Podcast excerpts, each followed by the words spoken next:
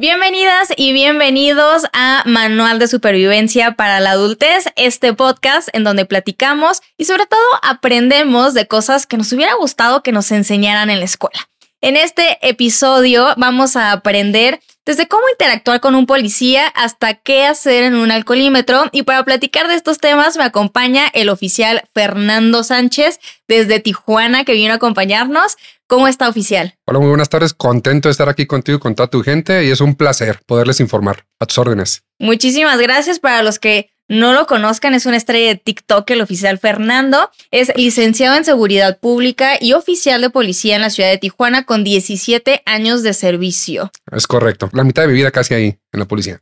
Wow, no, pues ya toda una vida. Permítame, antes de pasar con toda esta información que nos va a dar, le quiero agradecer al patrocinador oficial de este episodio, que es el mezcal La Calaca, ya sea como aperitivo, como acompañante de un delicioso platillo o en un rico cóctel el sabor del mezcal artesanal La Calaca, créeme, te va a encantar.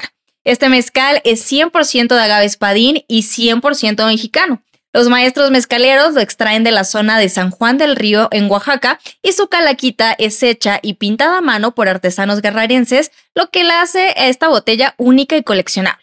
Imagínate que estás comiendo un buen corte de carne, un mole poblano y que esto lo vas acompañando con los aromas cítricos, herbales y ahumados del mezcal la calaca. Si al igual que a mí ya se te hizo agua a la boca, busca tu mezcal la calaca en la europea o si prefieres, ordénalo desde la comodidad de tu celular en Mercado Libre, Linio, Rappi y Claro Shop. Muchas gracias a nuestro patrocinador y ahora sí oficial. Ilústrenos guíenos y enséñenos lo que tenemos que saber sobre pues todo este tema de legalidad y cómo ser unos mejores ciudadanos. Antes que nada, pues hay que, hay que decirle a la gente que para llegar a todo esto, primero tenemos que ser buenas personas, tener una muy buena educación y esto viene desde casa, ¿no? En cualquier ámbito de la vida, lo que sea que vayas a hacer, para poder ser bueno en cualquier profesión, oficio, trabajo, hay que ser buena persona. Partiendo de ahí, creo que no tendríamos ninguna dificultad al llegar a una edad adulta porque ya traeríamos estos valores bien arraigados. El detalle viene cuando nos distorsionamos un poco o nos malinformamos o nos malinforman, porque ahora con el tema de las redes sociales, pues hay mucho que ver. Hay todo un conjunto de, opciones que podemos este, nosotros nutrirnos de información y a lo mejor alguna que otra pues no es tan correcta. Y aquí es donde viene el conflicto y a lo mejor alguien le dice, el policía no te puede revisar nada, el policía no te puede y cuando llega uno con una situación, la gente, yo lo vi y el abogado del TikTok dijo que usted no me puede. bueno, y aquí viene este conflicto, pero ahorita vamos a ver una especie de mediación que sí y que no se puede, ¿no? Con todo gusto vamos a orientar aquí a la gente. Empecemos por lo más básico, ¿no? O sea, ¿cuántos no andamos manejando? Tenemos nuestra licencia. A lo mejor sí nos hicimos el examen práctico o el examen teórico. Algunos estados ni siquiera hay examen ya, pero nunca hemos leído el reglamento de tránsito como tal. Mm, yo siempre por ahí he dicho, los exámenes son muy básicos. Los exámenes para sacar una licencia conducir hay gente que le tiene pavor y andan haciendo cosas por abajo del agua tratando de buscar licencias de una manera inadecuada, incorrecta. Eso no funciona, no sirve. Y también hay algo aquí muy curioso, ¿no? Me dice la gente, oye Fernando, ok, a ver, ¿puedo manejar sin licencia? No, no se puede. Ok, ¿cómo le hago? Yo no puedo manejar un carro sin licencia, pero para sacar una licencia me piden que sepa manejar. Eso es incongruente. Entonces, ¿qué? ¿Sí puedo o no puedo? La respuesta que yo le doy es, obviamente hay que ir a acudir a una escuela de manejo. Muy poca gente lo hace, el porcentaje es muy mínimo quien va a una escuela de manejo. La mayoría aprende con el tío, con el papá, con el hermano mayor, y ahí les va enseñando, con el amigo y andan haciendo cantidad de infracciones que van cometiendo al empezar a aprender a manejar, pero enseñan lo básico. Igual una escuela quizás te pueda dar un poquito más de margen de conocimiento en cuestiones de técnicas, en cuestiones de reglamentos, pero si lo hacemos de manera empírica con el amigo, con el vecino, con el papá, con el tío, nos va a enseñar lo básico, ¿eh? el pedal del freno, el acelerador, el cambio y dale para allá y dale para acá. Y mucha gente aprende lo básico, Después por ahí estudia una que otra pregunta, va y tiene una licencia. Una licencia de conducir es un documento que tiene una gran responsabilidad del que la aporta. Pareciera que mucha gente no le da la importancia que es. Te está diciendo que estás acreditado y certificado para conducir un vehículo. Ah, ok. Pregunto a la gente, ¿cuántos artículos del reglamento de tránsito te sabes? Ninguno. Bueno, al menos sabes que el rojo no te lo puedes pasar. Sí, ¿en dónde viene? No, pues no sé. ¿Y sabes tú que está prohibido pasarse la luz ámbar? No, y tenemos una licencia. Es como que llegues, yo hago la comparación con un médico que tenga su licencia para ser médico, cirujano, partero y, oye, este me duele aquí, híjoles, déjame ver qué medicamento es el que te toca, no sé. Obviamente no, el médico te va a decir, aquí está tu clonazepam, tu paracetamol, naproxen, porque ya sabe, porque él tiene algo que lo acredita con esos conocimientos. El carro es igual. Deberíamos de saber hasta para qué sirven los instrumentos que tenemos dentro de él, que nos indican los testigos luminosos. Que se Eso, ¿eh? Dices, dices un arbolito de Navidad, es que no sé qué dice ahí. Pues tu carro va a ir viendo, se está calentando. Por el amor de Dios, apágalo y échale agua, ¿no? Cosas tan básicas que la verdad es increíble. Uno como policía lo, lo ve, no es chusco, no me burlo a la gente, ¿no? Pero sí deberíamos de tener un poquito más de conciencia porque tener un carro, la gente piensa, ah, me subo, lo manejo. No, eh, traes en tus manos un pedazo de metal grande con cuatro ruedas. Que eso es un arma lo que tú llevas en tus manos, tú lo controlas. Y donde hagas mal uso de él, ese, situaciones trágicas y terribles se viven en la parte más crítica, que es por eso que yo sí hago hincapié en que debemos de educarnos en este tema. De hecho, en otros países, o sea, sacar una licencia es un proceso de estudio, de, documentación y de práctica riguroso, incluso eh, costoso. Eh, por eso en algunos países, por ejemplo, de Europa, muchas personas pues dicen, no, ni siquiera quiero, o sea... Mejor un Uber, ¿no? Ajá, o, el metro y así. En México la verdad es que pues es una cultura distinta, pero ciertamente, pues justo, ¿cuántos artículos conocemos del reglamento? Yo, honestamente, así que le sepa decir artículo tal, dice tal, pues no. Entonces, a ver, ¿cuáles son las infracciones o, estas faltas que cometemos cotidianamente y que ni sabemos que les estamos haciendo? Hablemos de las que dice la gente, eh, no sabía que era una infracción, ¿no? Antes sí aclarar, ¿no? El desconocer, pues no exime de responsabilidad, ¿no? El primer artículo del reglamento de tránsito, hablando de la ciudad de Tijuana, creo que también de la Ciudad de México, dice que es de orden común y de interés social y observancia obligatoria. Entonces nos obliga a conocerlo. Si me das un carro, debes de conocer sí o sí. No es pretexto de que, uh, no, a mí no me dijeron. sabemos que no lo vamos a conocer. De hecho, si me preguntan a mí los 136 o 200 y pico de artículos, a lo mejor no los voy a conocer en este momento todos, algunos se me van, pero hay que saber mínimo este, lo básico, lo que nos puede poner en riesgo, ¿no? Cometen muchas infracciones, por ejemplo, los semialtos que hace la gente. Los semialtos, llega un alto de disco. Le he preguntado a la gente que he parado porque se pasan un alto de disco. ¿Sabe cómo es el procedimiento para hacer un alto? Pues si no viene nadie, le doy. No, dígame el procedimiento. ¿Cuántos segundos tiene que durar usted en un alto de disco? ¿Eh, ¿Cinco? ¿Me está preguntando o me está respondiendo? No, es que no sé. Cuestiones básicas y le digo, ok, mira, les empiezo a explicar. El alto de disco no tiene un tiempo límite. Es llegar y que el carro esté estático, que no se mueva, hay que observar a la izquierda, a la derecha, por el retrovisor atrás, hay que observar enfrente que no venga un animal cruzando, que no vengan personas, que no venga nada que obstruya tu circulación y entonces pasamos. Te puede llevar de 2 a 10 segundos o más. ¿Eso lo sabe usted? No. Y de ahí partimos. Y esa es una de las violaciones al reglamento más recurrente. A menos de donde yo estoy, la gente muy poco respeta las señales de gráficas del alto de disco y no saben la importancia de hacer un alto. Muchos accidentes ocurren porque se nos hace fácil no hacerlo. Por esos pequeños segundos. Y exactamente, no vemos al peatón. El peatón se confía que el vehículo se va a detener en el alto y resulta que hizo un semialto cuando va, lo golpea y lo avienta. Y después ya tenemos un problema legal ahí, hay que reparar el daño, hay que meternos en un lío aquí ahora con dinero, reparación del carro y hasta podemos perder la libertad. Todo por no tener la buena costumbre, le digo yo, los buenos hábitos de conocer el reglamento y respetarlo, porque la palabra es muy fuerte, respetarlo. Y ese respeto significa que vamos a reducir lo mínimo cualquier situación de un hecho de tránsito o accidentes. Típico también por el la situación de violencia que se vive en algunas ciudades o estados creo que ha disminuido, pero no en todos. Por ejemplo, aquí en la Ciudad de México hay mucho tráfico. Y entonces, o sea, aquí somos amantes, amantes del pip, pip, pip, pip. O sea, uno está en su casa y si vive cerca de un semáforo, de un crucero, o sea, todo el día está escuchando el claxon. ¿Así se usa el claxon? Explíqueme, eh, por favor. Vamos a ver cómo nos educan, ¿no? Voy a poner ejemplo las películas.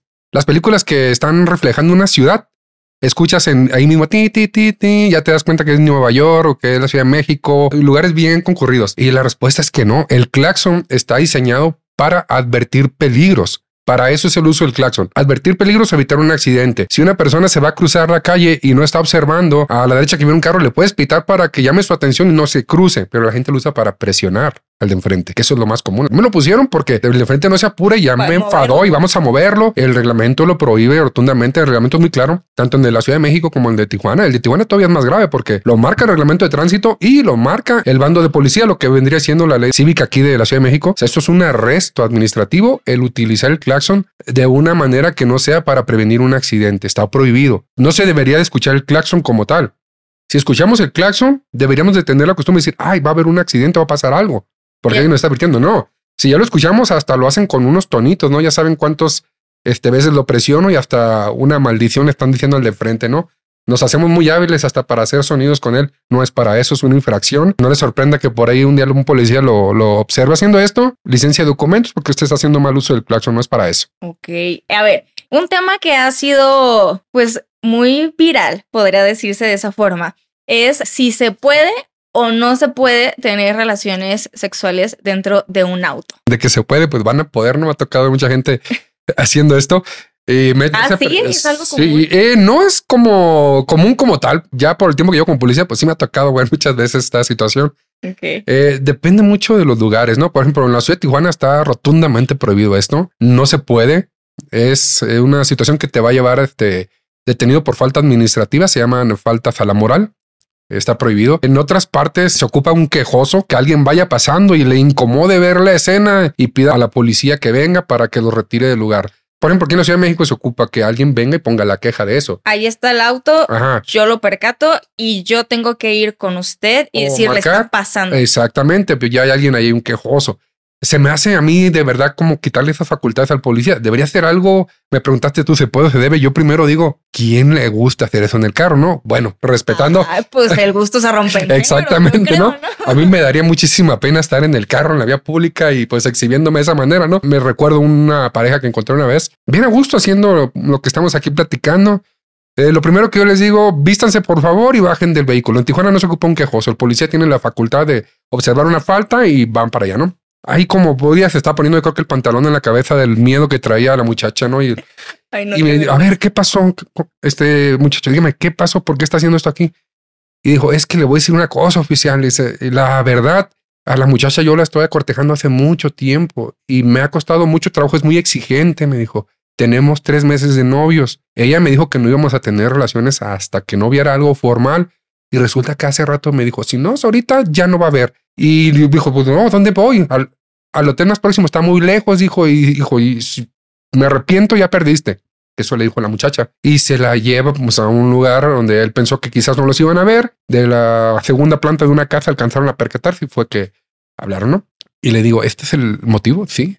Se iba a arrepentir y si se arrepiente, pues ya no iba a ver. Bueno, pues que espero que lo haya disfrutado porque ahorita va a ser vas a ir a este detenido y vas a ser presentado con un juez. Y se los llevaron detenidos. Sí, es una falta administrativa esto. Allá. Aquí también es. Aquí como un caso. Allá lo presentamos directamente con el juez. Por ahí le empezaron a llorar y lagrimitas y todo. Pues eran muchachitos bien portados y creo que el juez por él estuvo una consideración con las horas de arresto. No fueron pocas. No significa que esto vaya a ser siempre así. No, claro, hay que tomar en consideración si es una falta, depende obviamente del municipio, la ciudad donde estemos, si puede intervenir directamente el policía o si tiene que haber un tercero, pero de que si es una falta, es una falta. Claro que es una falta. Hay que, hay que tenerlo bien claro. No se puede estar haciendo esos actos en la vía pública. He encontrado mucha gente que me dice, ¿por qué no? Y que no sé qué. digo, pues por sentido común. ¿Quién se quiere este, exhibir frente a la gente? Pero bueno, yo respeto los gustos de cada quien, como dice, se rompen en géneros, pero bueno, está prohibido. Por ahí cuidado, ¿no? Que también tuve una anécdota con unas pareja que encontramos haciendo esto y el señor estaba, ese era una persona más grande, estaba asustadísimo. Y cuando le expliqué que queríamos ir a la estación de policía a presentarlo, por favor, no lo hagas y no lo hagas. Tranquilo, no mataste a nadie, no te vas a ir a la penitenciaría 20 años. Lo máximo, nuestra constitución política dice que lo máximo en un arresto administrativo son 36 horas. Más de 36 no te vas a ir. Y si pagas la multa, sales en ese rato o te pones a hacer trabajo comunitario y te vas. No, ese no es el miedo. Se va a enterar mi esposa. Dice, ¿qué crees? 28 años de matrimonio a la basura por una tontería, dijo, porque es una tontería. Y le digo, bueno, eso lo tuvimos que haber pensado antes de querer hacer esto. Exacto. Por favor, por favor, lo siento mucho. Yo te voy a llevar. Si no hay nadie que te conozca ahí, pues quizás no pase nada, pero yo no te garantizo eso. Iba con el miedo del mundo el señor y pues es que hay que recordar que todas las acciones tienen consecuencias. Exactamente. Y no sé la verdad si lo reconocieron o no. Él tiene miedo terrible que alguien lo viera y pues que escuchara por qué. Señor, si nos está viendo, cuéntenos. no, me reservo los nombres, ¿no? Y los lugares para que no vaya a ser que aten los cabos y. Sí, ahorita ponemos de que armamos la historia y no, no queremos exhibir aquí a nadie. Todo esto es con fines educativos. Es correcto oficial también muchas dudas nuevamente con el reglamento de tránsito y los menores de edad, ¿no? Este, a lo mejor ahorita las personas que nos están viendo, pues no sé, o sea, pasaron por esa etapa o a lo mejor ya son papás o a lo mejor tienen primitos, sobrinitos, amiguitos, no sé, pero ¿qué onda con el tema de los menores de edad? Por ejemplo, los menores de edad pueden conducir motocicletas. Lo estuve buscando en el reglamento de la Ciudad de México. No ubiqué nada que diga que puedan conducir motocicletas menores de edad. En el reglamento del municipio de Tijuana está prohibido. No hay licencias para menores de edad para conducir motocicletas específicamente. No deben de esperar la mayoría de edad, tramitar su licencia de motociclista y poderla conducir tranquilamente, ¿no? ¿Y se pueden subir a la motocicleta como pasajeros? Sí se pueden subir como pasajeros. ¿A qué edad? Marcan eh, estaturas, ¿ok? Por ejemplo, el metro con 35 eh, centímetros es el adecuado para que un menor ya pueda subirse a una motocicleta. Es por el hecho de que su cuerpo va de forma cómoda y práctica para que se pueda sujetar, que sus pies puedan ir sobre los estribos de la motocicleta y sus manos puedan sujetarse del agarre o si se va a sujetar del conductor de la motocicleta. De esa estatura para abajo no se puede y es por esta situación de que no alcanza su cuerpo a tener una sujeción correcta y es más vulnerable a que sufra un accidente. Entonces, arriba del metro con 35 se pueden subir. Por aquí en la Ciudad de México creo que lo marca, este arriba del metro 45 todavía. Como cuando uno va a un parque de diversiones, ¿no? Y te ponen ahí que la montaña rusa mida más de tanto. No es un tema de edad, sino de seguridad de tu fisonomía, ¿no? si vas a sentarte bien, si te va a agarrar bien el cinturón, en este caso, pues si te vas a poder agarrar de la moto. Sí, así es. Y pueden ahí marcar edades, ¿no? Pero eh, entraríamos en que, ah, ok, yo mido 1,35, pero tengo 6 años y tengo un amigo que tiene 12 y mide menos. Pues es una cuestión biológica, ¿no? Pero hay que procurar checar el tema de lo que es la altura. Aunque la verdad las cosas, ah, vámonos a la realidad, van con el niño en brazos, un bebé. Miró una fotografía que la publiqué hace poquito donde llevan unos pequeñitos hasta en el asiento de la motoneta, en el pisito. Llevan otro cargando aquí enfrente, uno más grandecito. Son como seis personas en una motoneta. Ya coche familiar. Ahí. Sí, exactamente. Entiendo la, entiendo la cuestión de, necesidad de moverse y cuestiones económicas. Eso podemos entender, pero es un peligro grandísimo. Una colisión de en una motocicleta es un riesgo gigantesco más que en un vehículo el que haya consecuencias fatales. Entonces, tengan mucho respeto. Hay que procurar hacer lo que estamos aquí manifestando, porque si como policía se los digo, he estado presenciando accidentes en cuestiones de motocicletas, de todo tipo, pero motocicletas, los conductores quedan fatalmente. ¿eh? Los daños que sufren son muy severos. Entonces, un menor de edad no tiene la misma resistencia que una persona adulta. Y ahora, si comete la imprudencia de estarlo subiendo, mínimo, por favor, pónganles el casco que nos puede ayudar un poquito a mitigar los riesgos, porque todavía los traen ahí mal acomodados y sin el casco. No, el colmo. No, esto ya es, demasiado, la verdad. Ok, pues igual repetimos, ¿no? Pues sentido común. Exactamente. Oiga, oficial, un tema que yo creo que todo el mundo tenemos muchas preguntas sobre eso, el alcoholímetro.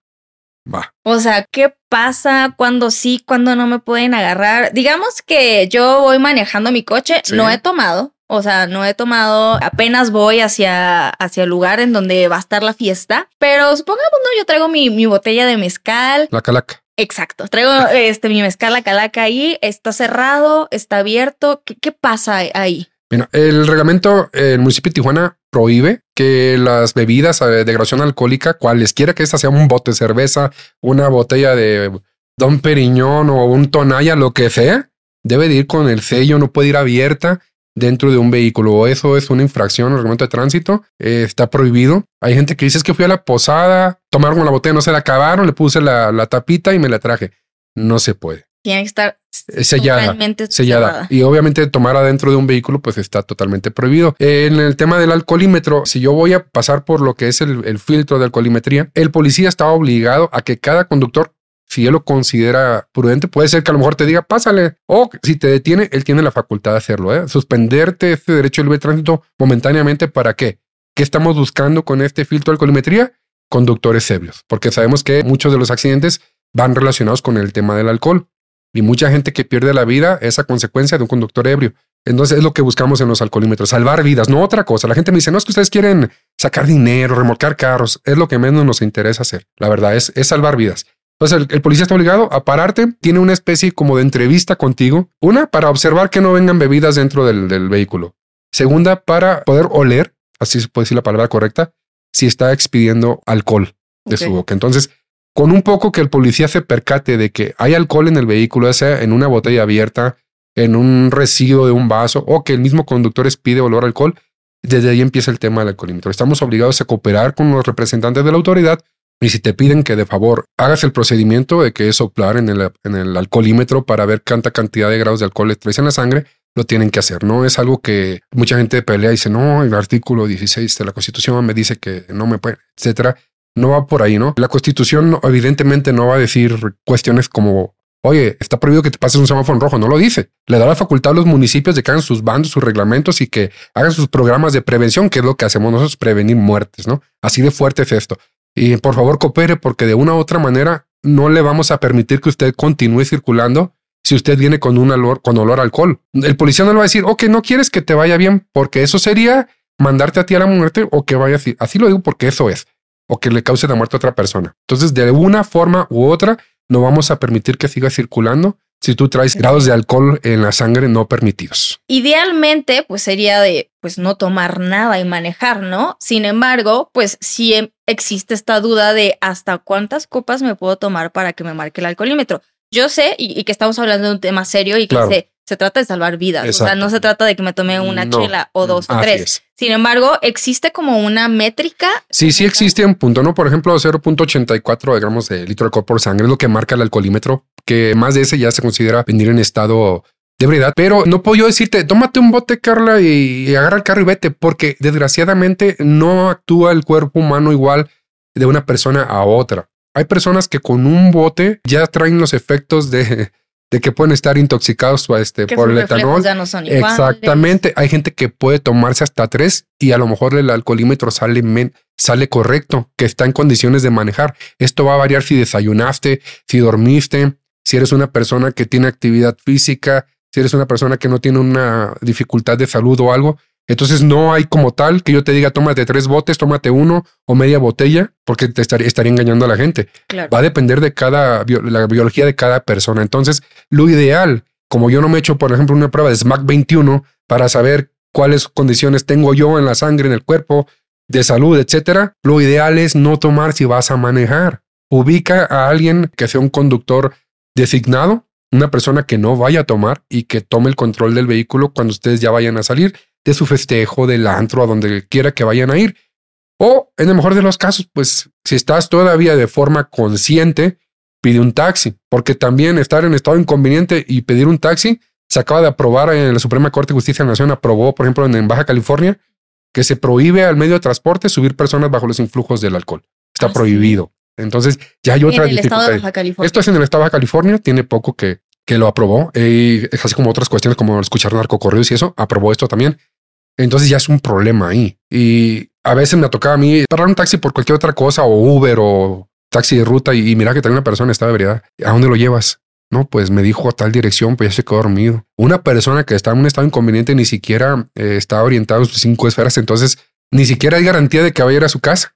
Sí, es, muy difícil. Ahora, es por demás decir los riesgos que existen al estar en estado inconveniente subiéndose a un vehículo de una persona desconocida o a un transporte público. Entonces, mi consejo siempre va es personas de confianza, uno que no tome y que tú conozcas y te pueda llevar tranquilo y sano a tu destino. De la otra forma, mejor espérate que eso se baje y no te subas a un vehículo o no manejes lo peor de todo, ¿no? No manejes porque, híjole, si yo les contara todas las tragedias que he visto en estos 17 años de policía, no, la verdad es terrible. Y a lo mejor la gente dice es que nunca me ha pasado o lo ven como que, ah, este policía mucho marea con su choro, etcétera.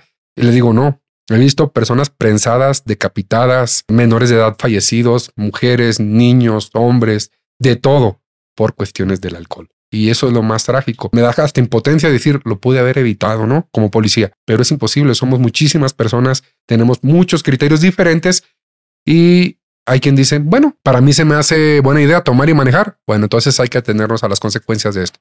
Lo mejor que te puede pasar es que la policía te detenga y te quite el carro. Es lo más bonito que te puede pasar. Y agradece que vino alguien y te dijo, hey, no. Y allá está la opción de que venga un familiar por ti y te lleve, ni siquiera te mandan detenido. ¿Ah, sí? Es así es, le márcale un familiar que venga por ti, pero tu carro se va a ir al correo. Y te vas, ¿no? O en el peor de los casos, si te mandaron a la cárcel pública, bueno, allá se llama cárcel pública, aquí es el centro de detenciones administrativas, este, agradecelo.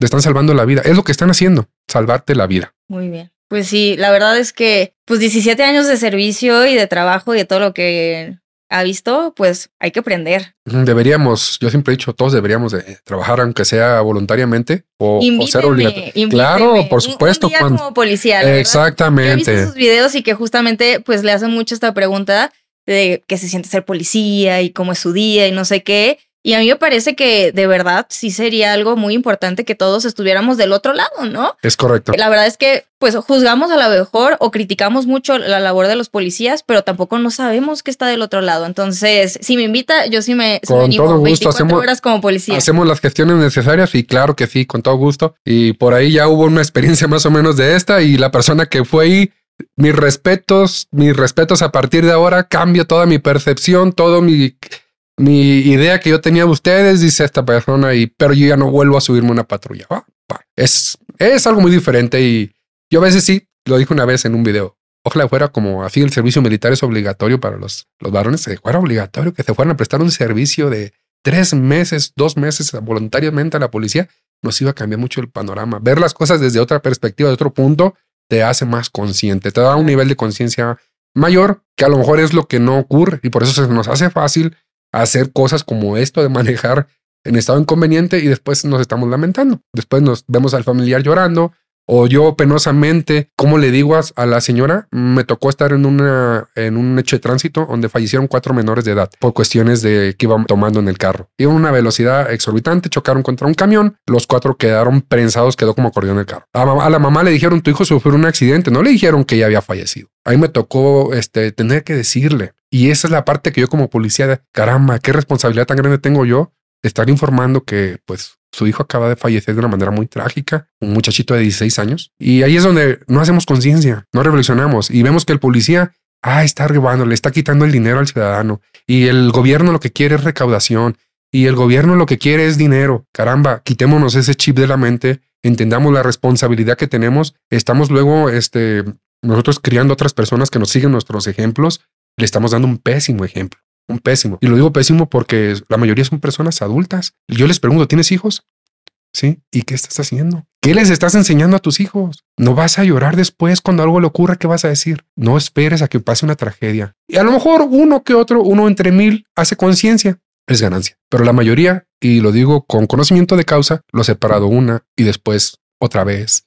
Y al alcoholímetro cae el mismo a veces, hasta tres, cuatro veces. Entonces, ¿qué estamos haciendo? Somos muy valientes. El único que puedo decir yo, somos muy valientes, no le tememos a la muerte, la verdad. Ay, no, pues hay que cambiar ese chip, la verdad. O sea, aquí estamos para aprender, justo como le decía al inicio, para sí aprender estas cosas que a lo mejor no nos enseñaron en la escuela. Imagínate que un policía a lo mejor nos diera una clase o, o que estuviéramos más en contacto con esto, pero aquí, aquí vamos a platicar. Vamos a proponerlo ahora que están las reformas a la, a la educación pública, a lo mejor por ahí, ¿no? A mí me tocó de niño recibir la, la plática del DARE, que le daba un policía allá en otra época.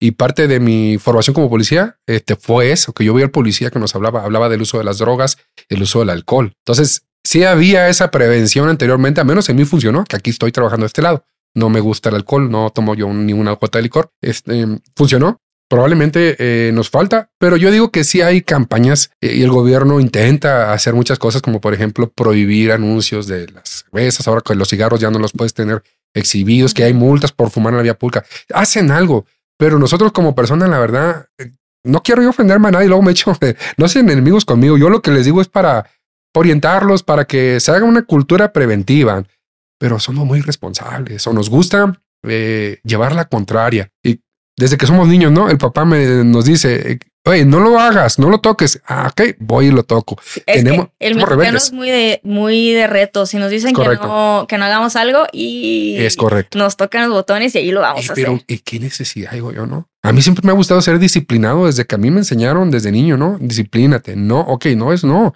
Pero traemos ese, ese cosquillita de, oh, ¿por qué no? ¿Y por qué más? Entonces los policías nos convertimos en una especie como de padres con la ciudadanía, porque somos quienes ponemos, bueno, nos encargamos de hacer cumplir las leyes y la ley te dice que no lo puedes hacer, pero como tal la ley no le vas a hacer caso. Ocupas que alguien venga y te diga no. ¿Y qué pasaba si le decías, eh, tu papá te decía que no y, hacías lo contrario? Ah, no. Como anteriormente se educaba a los niños, ¿no? Con la chanclita, con el cinto, ahí está tu castigo, ¿no? O te encerraban en el cuarto, o no te daban de cenar, ¿no? Tu vasito de leche ya no lo tenías. Acá viene otro tipo de castigo, ¿no? Te voy a poner las esposas, vas a ir a la cárcel un rato. Entonces, agua, no hay necesidad. Y le digo yo, lo que se viene después de no obedecer los, los reglamentos, las leyes, pues son consecuencias negativas a tu persona. Y siempre lo he dicho, lo mejor que te puede pasar es que te vayas a la cárcel. esto es lo mejor, significa que te salvaron la vida. Hay gente que ya no llegó a su casa y eso sí es triste, y eso sí es lamentable y son cosas que se pueden evitar. Oficial, a ver, sigamos con pues más información sobre qué cosas estamos haciendo que ni sabemos que no se pueden hacer. O sea, ya platicamos nuestro rol como conductores, también en el tema este del alcoholímetro, pero también pues en las calles cuando estamos transitando, ahí cuáles son las faltas que más comúnmente usted nota o ha visto en estos 17 años de trabajo que pues típico que llega y que le dicen, ah, es que yo no sabía. Ups, ahí podríamos tener una gran cantidad de, de situaciones, ¿no? Por ejemplo, un menor de 8 años jamás debe de ir caminando solo por la acera. Aunque vaya acompañado de sus padres, debe de ir de la mano. Todo el trayecto, no lo puede soltar en ningún momento. Una vez le hice la, la observación a una señora. Señora, ¿puede tomar de la mano a su hijo? Mi hijo ya camina. No, yo sé que ya camina, pero por favor tome la mano porque él no es consciente de los peligros. Él puede cruzarse usted en un descuido porque la vi que iba en el teléfono mandando mensajitos. Entonces, esta persona va, con, va ahí y va el niño solito, en un descuido ni cuenta se va a dar y se le va a la calle y lo van a atropellar. Y se me puso en un plan muy exigente ya que yo no tenía por qué haber hecho esa observación y para mí es una falta de respeto. Entonces me tuve que venir y decirle el reglamento lo contempla el reglamento de tránsito en las obligaciones del peatón que un menor de 8 años debe de ir de la mano de una persona adulta. También lo dice el bando de policía. Si usted no me hace caso a lo que le estoy diciendo, ahorita mismo la voy a presentar con el juez y se va detenida. ¿Sabía usted que esto puede llevarla a usted a la cárcel? Ya cuando me veo así, no, lo voy a marcar a mi abogado, me dice la señora. Y nada más, dije, va, va, a ir a marcarle al abogado. ¿Qué le va a decir el abogado? Y ya no va qué decirme. Agarra al niño de la mano y se acaba el problema de su hijo. No es mío. ¿Por qué me preocupo yo más por él que usted? ¿No lo quiere? ¿No quiere decir que no, no, le importa la vida de su hijo? Ella lo agarra, ¿no? Bueno, esa es una. Vimos una vez un señor lavando un carro, bien a gusto. Lo vimos. Estaba con una manguera abierta lavando el carro. Observamos que dejó la manguera en el piso, el agua seguía saliendo y él está el carro con un trapo y con unos jabones. Paso y digo, caballero, por favor, cierre la manguera cuando esté tallando el carro, póngale un reductor o utilice una cubeta. ¿Y por qué? El agua la pago yo no tú, me dijo. Bueno, le, di un buen consejo. Ahora va el representante de la ley a hablar con usted. Lo que usted está haciendo es una falta al bando de policía, porque esto está contemplado como una falta administrativa al desperdiciar agua de manera ostensible. Así es que por favor ponga sus manos de este lado, pareja ve y cierra la llave porque estaba en el patio la llave. Cierra la llave a la manguera y usted se va a ir presentado con el juez. Y se puso rojo el señor. Pero oiga, si yo pago el agua, yo tengo el derecho, dice, de desperdiciarla. Ahí es donde yo digo, oye, amigo, el sentido común. Nuestro planeta está sufriendo por la escasez de agua.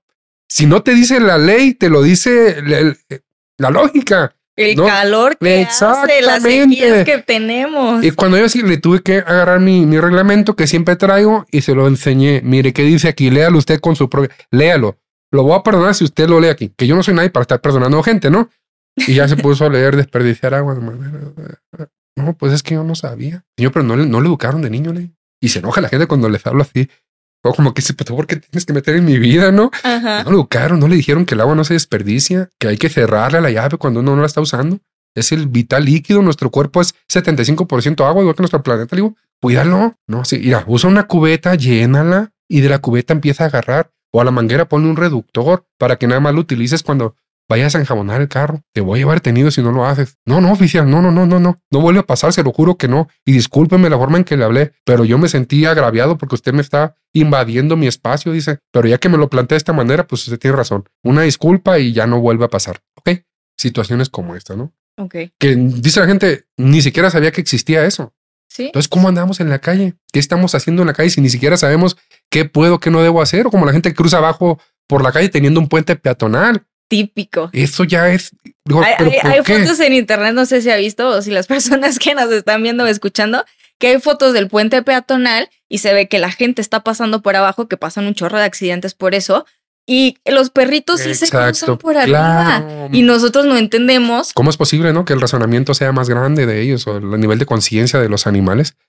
No quiere decir que no estoy ofendiendo a la gente, no me que lo normal a la gente. Pero es una realidad que pasa Exactamente. y que a veces, pues ves las escaleras y dices, ay, no, qué flojera, no, mejor me paso por acá y viene el camión, viene el coche altas velocidades eh, y pues así pasan los accidentes. Es correcto. Y eso, déjenme decirles que aquí en la ciudad de Tijuana es procedente para presentarlos con un juez el hecho de que no cruce por una zona peatonal o que no utilice los puentes si, si están marcados ahí.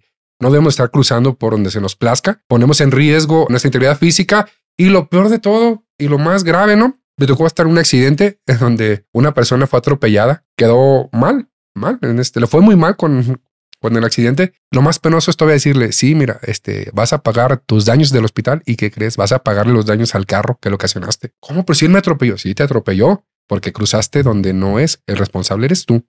Y ahora hay que pagar los daños porque el señor quiere levantarte cargos por los daños a su vehículo.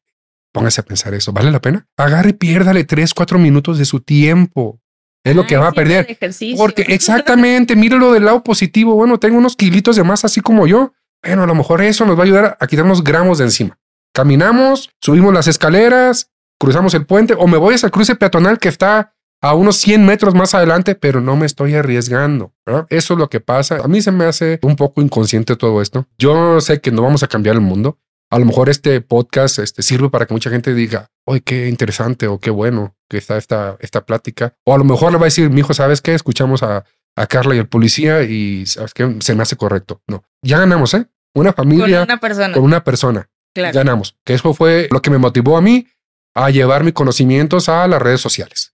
Decía que una persona, a lo mejor va más de una. Qué bueno. No sé cuánto, cuánta reflexión o conciencia hemos provocado, pero para esto es la información. Yo creo que más de uno.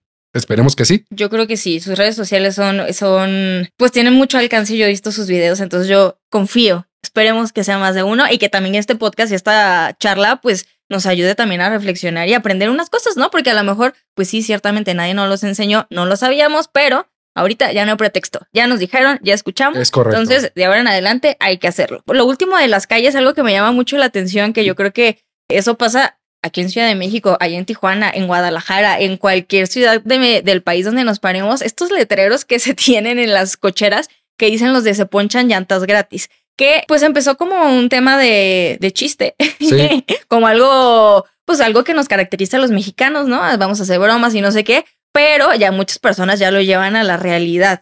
Claro. ¿Qué pasa si realmente sí le ponchamos las llantas al que nos estorba? Hay que ver, ¿no? Porque no especifican cómo, ¿eh? Por eso se dio mucho el tema del chiste. Yo lo vi hace como unos veintitantos años, allá con Oscar Cadena en el programa de Cámara Infraganti. Recuerdo que le, aventaban llantas a, una casa que decía se ponchan llantas grandes. Le señor, ¿qué está pasando? Me poncha estas cinco, por favor. O sea, era una broma que hacían. En aquel tiempo mi nivel de conciencia no era tan grande como ahorita, era chusco. Pero nos ponemos a pensar, ¿realmente lo puedo ponchar las llantas al carro? Me ha tocado atender ese reporte, que le ponchan las llantas a los carros porque se pusieron frente a su cochera y no los dejaron salir. Lamento decirle a la gente que hace estas acciones que eso es un delito, es daño en propiedad ajena, el hecho de ponchar las llantas al carro. Evidentemente es una advertencia para que no te pares en su cochera. Hay que ser conscientes los que nos vamos a estacionar. Si ves que hay una, una, un portón, una puerta de reja donde estacionan vehículos, no te estaciones.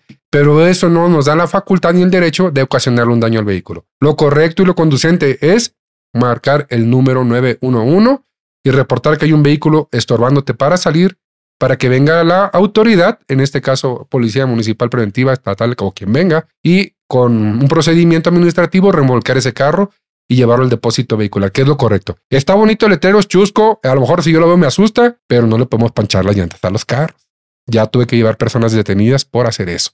Y es penoso también, aunque me pongo en el lugar de ellos, pues qué estresante que me quiero ir y ya tengo alguien que le valió, porque esa es la verdad.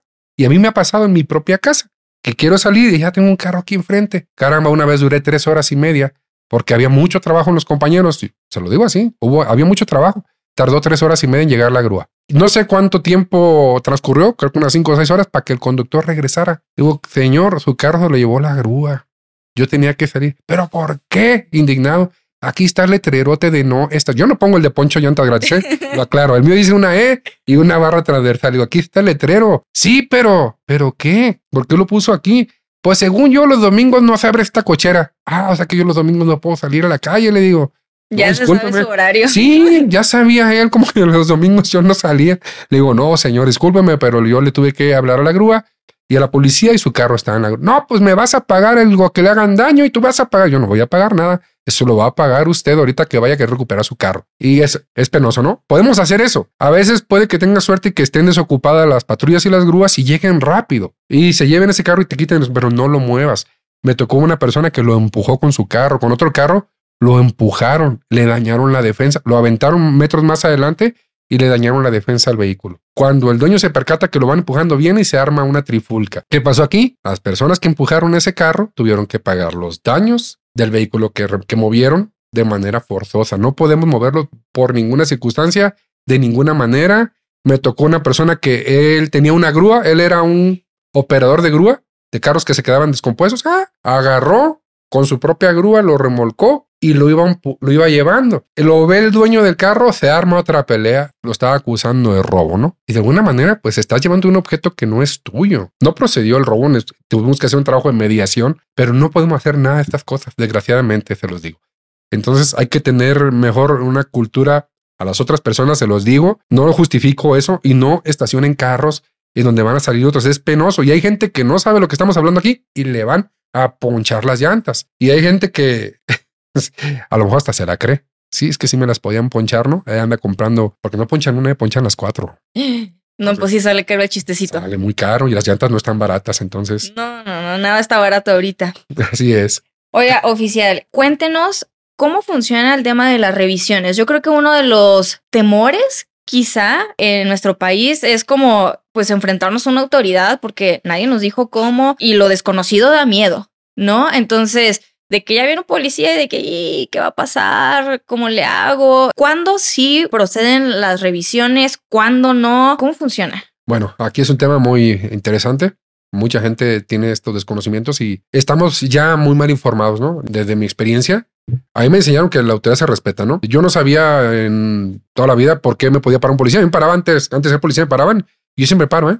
Siempre me paraba, así, me paro. ¿Y qué pasó? No, pues qué tal cosa. Y a veces, no, pero yo no hice esto, ¿no? Y hubo revisión de rutina. Una vez me dijeron, antes de ser policía, yo, es una revisión de rutina. Me bajé.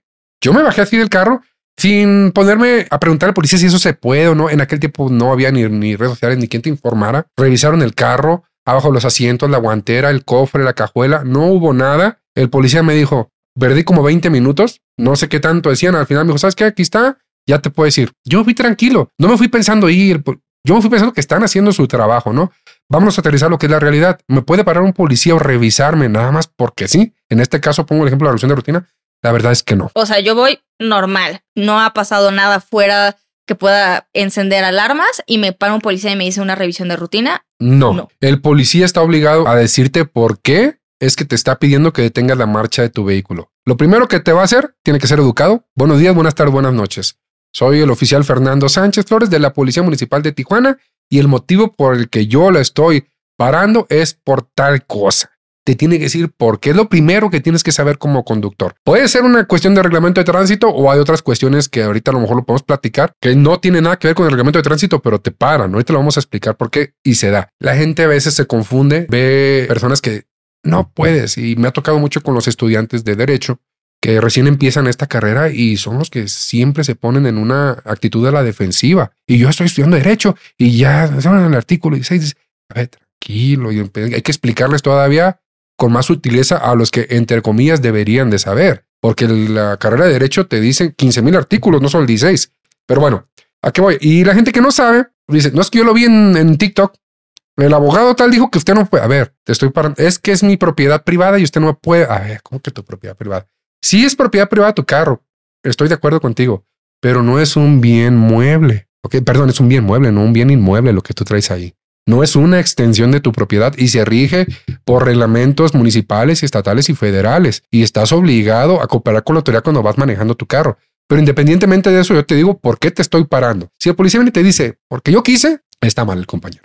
¿Y eso no se puede. qué parámetros nos pueden detener? Me imagino que debe de haber como, no sé, está pasando algo que diga por esto. Violaciones al reglamento de tránsito es lo más común. Ponerle una calcomanía, una calca a tu carro de mi perrito, yo y eso está prohibido. El, vehículo no mete ninguna calca, únicamente la del, por ejemplo, la del que donde viene el número de placa y esa va en la parte superior derecha del vidrio trasero. Nada más. O sea, si me dicen te estoy deteniendo por la calcamonía, sí me pueden. Es procedente. Hay gente que dice, lo ha pasado. No, no hice nada. Mi cinturón, voy. Sí, pero por ejemplo, usted presiona la luz del stop y no le prende una. Mucha gente no se da cuenta porque jamás revisan.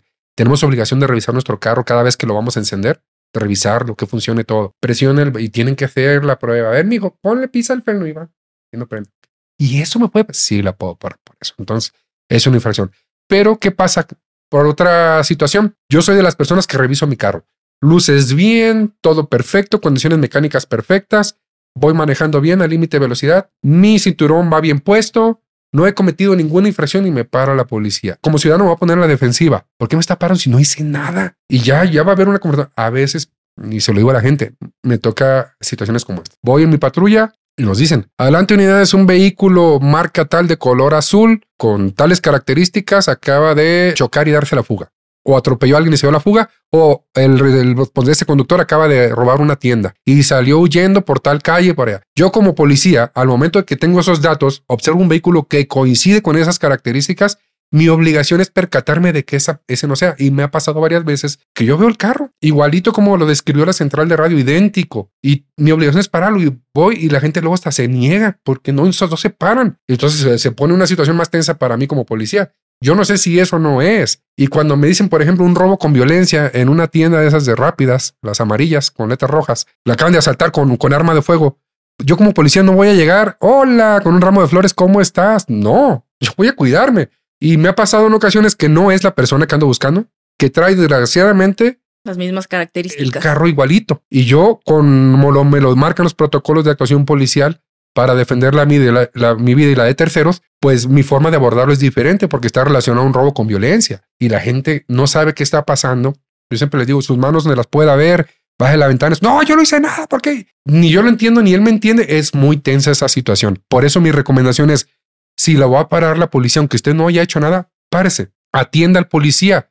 Si el policía está equivocado, confundido, lo van a aclarar ahí. Si el policía está haciendo mal su trabajo, ojo, aquí, en esta parte, ahorita no vengo uniformado porque yo estoy fuera de mi municipio, por eso no traigo un uniforme. Del lado derecho tenemos nuestro nombre, ese tiene que ser eh, visible para la gente. No podemos los policías aceptar sin nuestro gafete que nos identifique. Hay que ubicar el lugar en donde estamos, la hora y el día. ¿Para qué?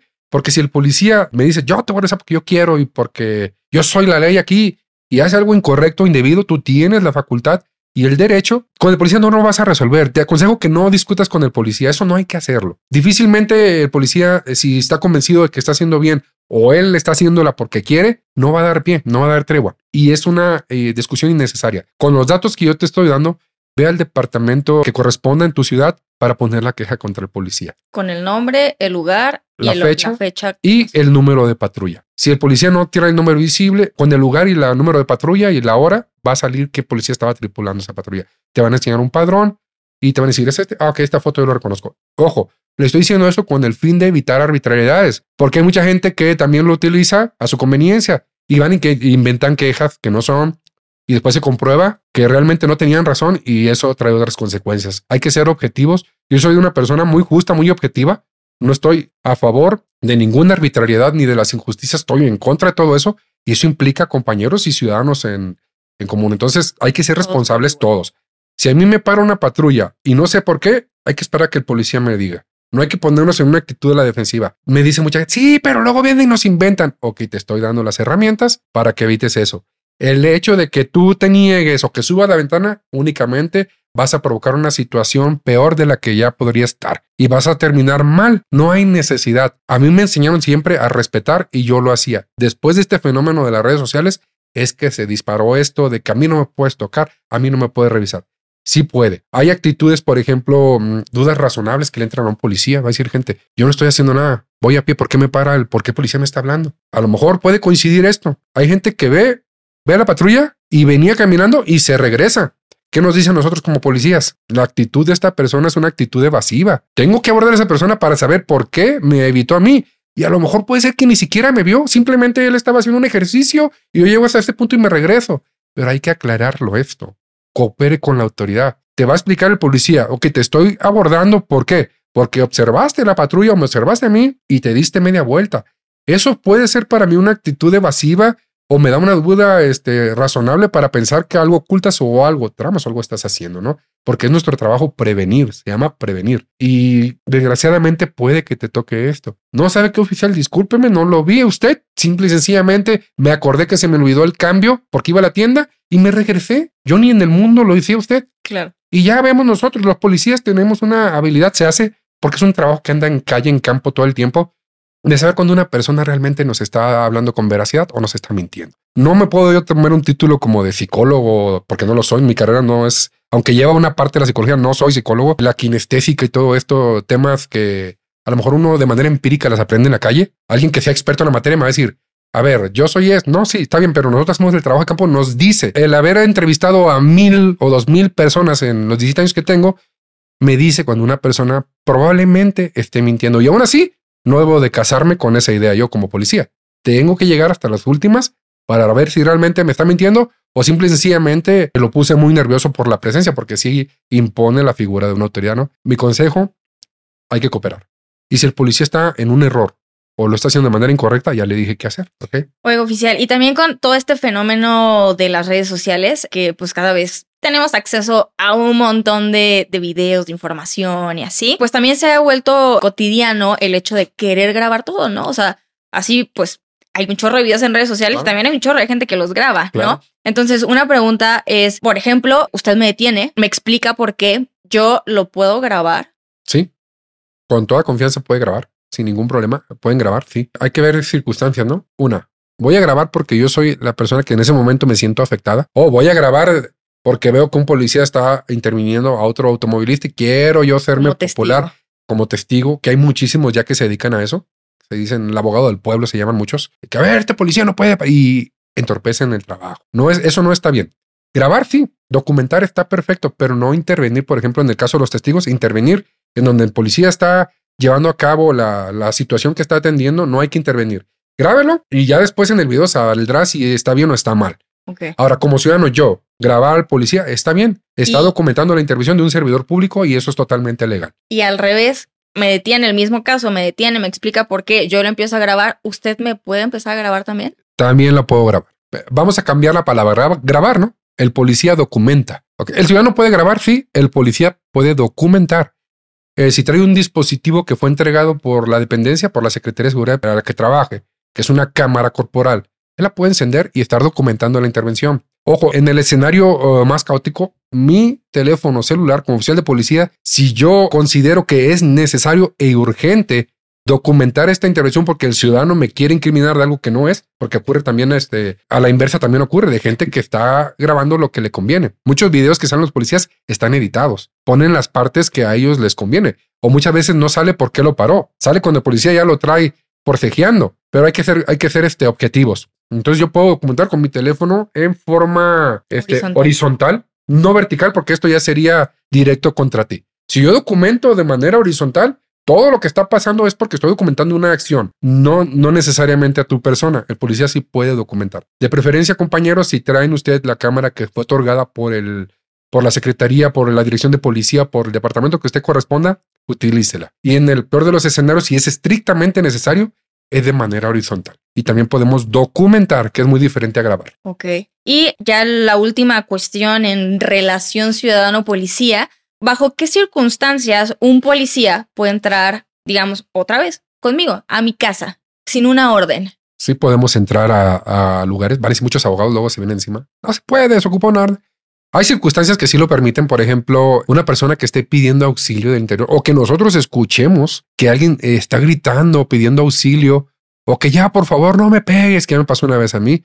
Es, mm, compañeros, hay que patrullar con las ventanas abajo, no arriba, aunque haga calor, frío o esté lloviendo. ¿Por qué? No nos da margen para poder escuchar. Recuerdo que yo escuchaba a una persona implorando que no, que no la siguieran golpeando. En ese momento que yo escucho, le digo a mi compañero, vámonos, eh, está diciendo que no pegue, vámonos. Y entramos a la casa y sí, un señor estaba sometiendo a golpes a una mujer. En ese caso, el señor quiso demandar por allanamiento. No procedió. No procedió porque no tenemos facultades para ingresar cuando una persona ocupe ayuda. Entonces, ahí esa es una, ¿no?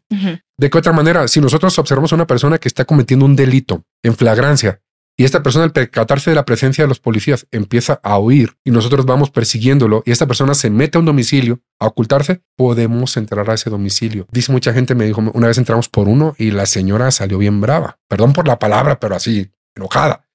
Decía, aquí no se meten, es mi casa y nosotros entramos, sacamos a la persona. ok, en ese momento que la persona ingresa al domicilio, el policía no sabe si ahí vive, si esa casa es de él se está metiendo a lo mejor al domicilio de unos desconocidos y ya puso en riesgo la vida de las personas que están ahí. Por eso podemos ingresar. Ok. O cuando dejan menores de edad solos, encerrados en las casas, también podemos entrar por ellos. Evidentemente, ya que voy a entrar porque voy a revisar tu casa a ver si tienes algo oculto. Si no tengo una orden de un juez firmada, no puedo entrar. Pero bajo esos tres precisos casos, alguien está pidiendo auxilio, pueden entrar. ¿Delito en flagrancia? Ajá, vieron un delito cometido en flagrancia, se metió en la casa, ahí pueden entrar. Y un menor que también fue pues dejado solo dentro de un domicilio. Es muy recurrente eso, desgraciadamente. Para que no se salga, los dejan encerrados y eso no es posible, ¿no? También lo hemos atendido. Entonces, sí podemos ingresar. Ya una vez hubo un intento de demanda, denuncia o demanda, ¿no? Perdón por la palabra, pero mucha gente la entiende diferente. Denuncia manda como usted lo quiera o querella, ¿no? Porque lo dice es que el policía no sabe, no. Trato de ser coloquial. Sí, y nos quiso eh, levantar cargos por meternos al, al, domicilio porque le sacamos a un menor de cuatro años que lo dejaron solo encerrado. El niño con un plato de comida y un vaso de agua lo dejaron ahí por un. Imagino que tenían intención de dejarlo por varias horas. Con la ayuda del departamento de bomberos lo rescatamos, lo llevamos a las instalaciones del DIF. Después recibimos esto que ahora resulta que nos allanamos la casa. Caramba, en vez de decir gracias por mi irresponsabilidad, no, éramos los malos, ¿no? Pero reflexión, gente, ayúdense, ayúdense, nosotros estamos aquí para ayudarlos. Todo lo que les cuento yo es el trabajo que hace el policía. Y si supone usted analizar y pensar, estamos para ayudar a la gente. Esa es la, es la naturaleza del trabajo. Y ya que estamos hablando de ayudar, por ahí también he visto que existen como labores sociales, ¿no? Que pueden hacer la policía y que pues normalmente, pues desafortunadamente, pues sí, si vemos un policía y decimos, sí, ya viene, ya me dio miedo, ¿qué me va a decir? ¿Me va a bajar? No sé qué, ¿no? Pero ¿por qué no? También nos platica como de este lado en el que pues también nos pueden echar la mano. Claro que sí, el policía está con las obligaciones de eh, brindar labores sociales, apoyo a la ciudadanía. Hay que ser, antes de mencionar esto, le digo a la gente que debemos de ser este, bien, como te lo podría decir, porque ya no quiero que no se ofendan. Bueno, nuestras obligaciones es traer nuestro vehículo en perfectas condiciones. Traer una llanta lisa es infracción. Quedarnos sin gasolina es infracción. Hay que saber esto, porque mucha gente no sabe. Ah, se me quedó el carro sin gasolina. Bueno, ahorita voy por un galón a la gasolinera. No, espérate, es una infracción. Ok. Se poncha tu carro. A ver, vamos a ver las circunstancias. ¿Por qué se ponchó? Mira, la llanta está los alambres de fuera. Híjoles, es una infracción. El policía tiene esa facultad de decirte, no te voy a ayudar a cambiar la llanta. Te voy a infraccionar por traer las lisas. No es cierto, no, no. La mayoría de los policías somos humanos. Sí tenemos ese lado sensible. Yo una vez hice un video diciéndoles que quedar sin gasolina era una infracción, se mejora encima la gente pero es para que sepan. La realidad, ¿cuál es? He ayudado a mucha gente. Odia el mensaje, no el mensajero. Exactamente. Yo me ha tocado estas circunstancias varias veces. Présteme el galón de gasolina. Ahorita yo se lo traigo. Le echo gasolina y se la traigo. He ayudado a cambiar llantas y yo he visto la llanta con las alambritos de afuera. No les digo, no les digo en ese momento, te ayudo porque, ah, es que la cruceta está bien apretada. Eh, yo, consejo, carguen una, un tubo de metal hueco, lo pone usted en la cruceta y le hace palanca y es más fácil desapretarlas. Mira. Ok, como consejo. Yo lo he hecho. Y oficial, este, se me quedó la llanta, no lo puedo quitar. Te ayudo. Se llaman labores sociales. Agarro mi tubo y desapretamos las tecas. Páseme la llanta, la cambiamos. No pasa nada nosotros como policía. Me voy a ensuciar el uniforme, está bien. Me lo estoy ensuciando por algo, por algo bueno. Por ayudar. Ajá. Ya después le hago la observación. Tenga mucho cuidado. Este, para siguiente, yo le aconsejo que cambies estas llantas porque es un peligro traerlas así. Y aparte, el reglamento dice que es una infracción. Si estoy para ayudarte, claro que sí, pero también tengo la obligación de decirte lo que está bien y lo que está mal. Es como educarnos. Y si lo podemos hacer, no traer una cruceta, también nos dice el reglamento que es una infracción, nos dice que debemos traer todos los implementos de seguridad para que el vehículo funcione correctamente. A veces no todos la traen. De hecho, mucha gente que no sabe ni siquiera que traen el carro. Es que ni siquiera traigo refacción. No, pues yo ni sé qué es una cruceta. Es para empezar ahí. es esta crucecita donde entra a las tuercas de la, del ring para poderlas aflojar. Ok. okay. Creo que sí la traigo. O una L, a veces viene ahí. Hay que traerlo todo. Si ya eh, caíste en un bachecito o una piedra, te ponchó la llanta y no puedes porque está muy fuerte, sí te podemos ayudar. Se llaman labores sociales. Anteriormente, inclusive, hasta ayudamos a gente que me queda bien largo el camino y llevo muchas bolsas de mandado. Ya no, porque es peligroso subirse a la patrulla. Pero hasta me tocó hacerlo de súbete, te vamos a llevar a tu casa para que no camines con esas bolsas de mandado. Ya no podemos, ya no es recomendable, la situación ya no permite eso porque arriba de una patrulla es un peligro, entonces ser un arma doble filo, entonces no lo, no lo recomiendo que lo hagan compañeros, aunque es una labor social que hemos hecho, ¿no? Ok. Ok, sí, estamos entre esa y varias cosas más que los policías estamos para ayudar. Me tocó inclusive hasta eh, cambiar una mina de gas, porque está muy apretada la tuerca también. Me habló una señora bien desesperada, yo pensé que estaba con urgencia. Sí, era una urgencia para ella, ¿no? Pero yo pensé que era algo peligro. ¿Qué pasó, señora? Dígame, yo llegué hasta rápido porque bien desesperada me hacía, pues sí, Es que no puedo quitar la mina del gas, hijo. Ya tengo, la otra ya se me acabó y mis nietos tienen mucha hambre. Tengo como más de 40 minutos batallando. ¿Me podría ayudar a cambiar la mina del gas? Yo sé que no es su trabajo, pero ya no sé qué hacer. Tranquila, madre, ahorita déjame estaciono bien y te ayudo. Vamos, y estaba apretadísima. Pero se logró. Sí, con un poquito de esfuerzo, pero se logró quitar la, la mina del gas. Le pusimos una nueva, la cerramos y encendió la estufa. La señora se le cambió la cara y el mundo, ¿no? Quería darle comer a sus nietos, los estaba cuidando porque su hija trabajaba. Esas cuestiones, como aparte, es gratificante que te digan muchas gracias, Dios te bendiga. Hágalo, hágalo, no, no sean tan cuadrados, no sean tan. los policías luego nos ven así y piensan que todos somos iguales. Cuando se requiera hay que ser firmes. Cuando no, sonríale a la gente, háblale bonito. Somos personas todos, todos somos ciudadanos, unos con unas obligaciones, otros con otras. El policía es un ciudadano más y estamos de la mano de la gente buena, hay que decirlo así.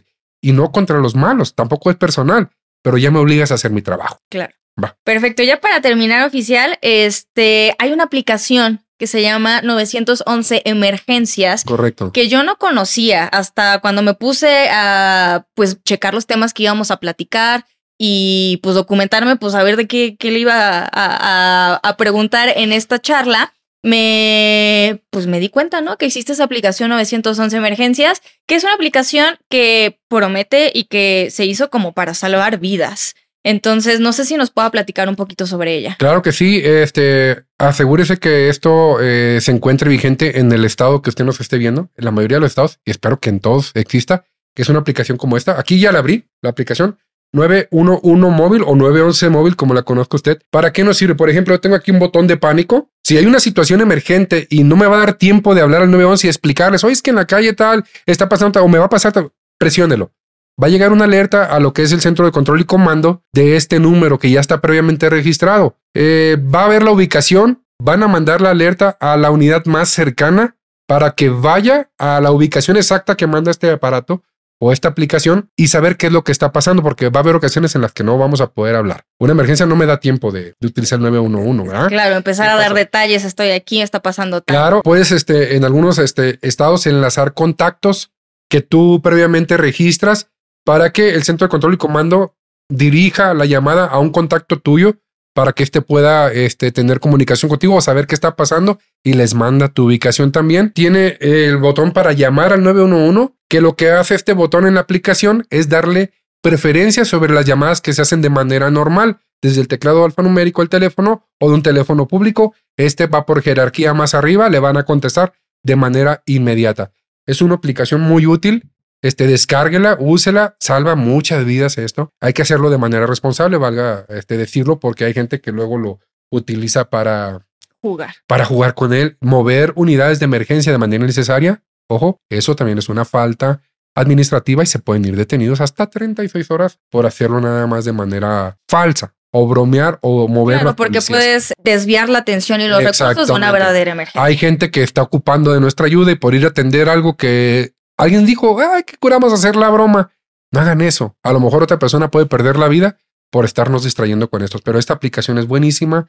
Eh, les recomiendo por favor que la descarguen nos va a dar este, muchas herramientas al momento de que ocupamos una emergencia. Puede ser una emergencia de policía, una emergencia médica o una emergencia de bomberos, que puede haber un incendio por ahí, una persona que ocupe una ambulancia, una patrulla. Nos puede ayudar bastante. Ahí está la aplicación. No sé, ojalá nunca la tengamos que usar, pero no se sabe mejor tenerla. es mejor tenerla. Eh, a ver, es un comercial. Aquí, allá en Tijuana tenemos este, digo allá porque estoy en la Ciudad de México, eh, tenemos este el botón morado que funciona similar. Si yo presiono el botón morado, llega una alerta, tengo desactivados los datos, no va a llegar. Me marcan inmediatamente de también del centro de control y mando municipal, el C2 que conocemos ya, y me van a preguntar si hay una emergencia y me mandan una patrulla. Si no contesto la llamada, se va a redirigir la ubicación porque también la manda a la unidad más cercana para que atienda el llamado. Perfecto. Pues ha sido pues un gusto poder platicar con usted. La verdad es que ojalá que así como nos está educando los ciudadanos, también algunos oficiales también pues tomen su ejemplo. La verdad es que pues la policía, como bien dice, está para ayudarnos, está para hacer su trabajo y que desafortunadamente pues en, en este camino pues también nos hemos topado con policías, pues que no son excelentes personas. Usted inició el programa diciendo de que hay que ser buena persona. Claro, para cualquier ámbito. Exacto, entonces pues hay que seguir los consejos de, del oficial Fernando, ya sé, si somos policías, si somos ciudadanos, si somos peatones, si somos conductores, ahí están las reglas, ahí hay que seguirlas y nada de que yo no sabía.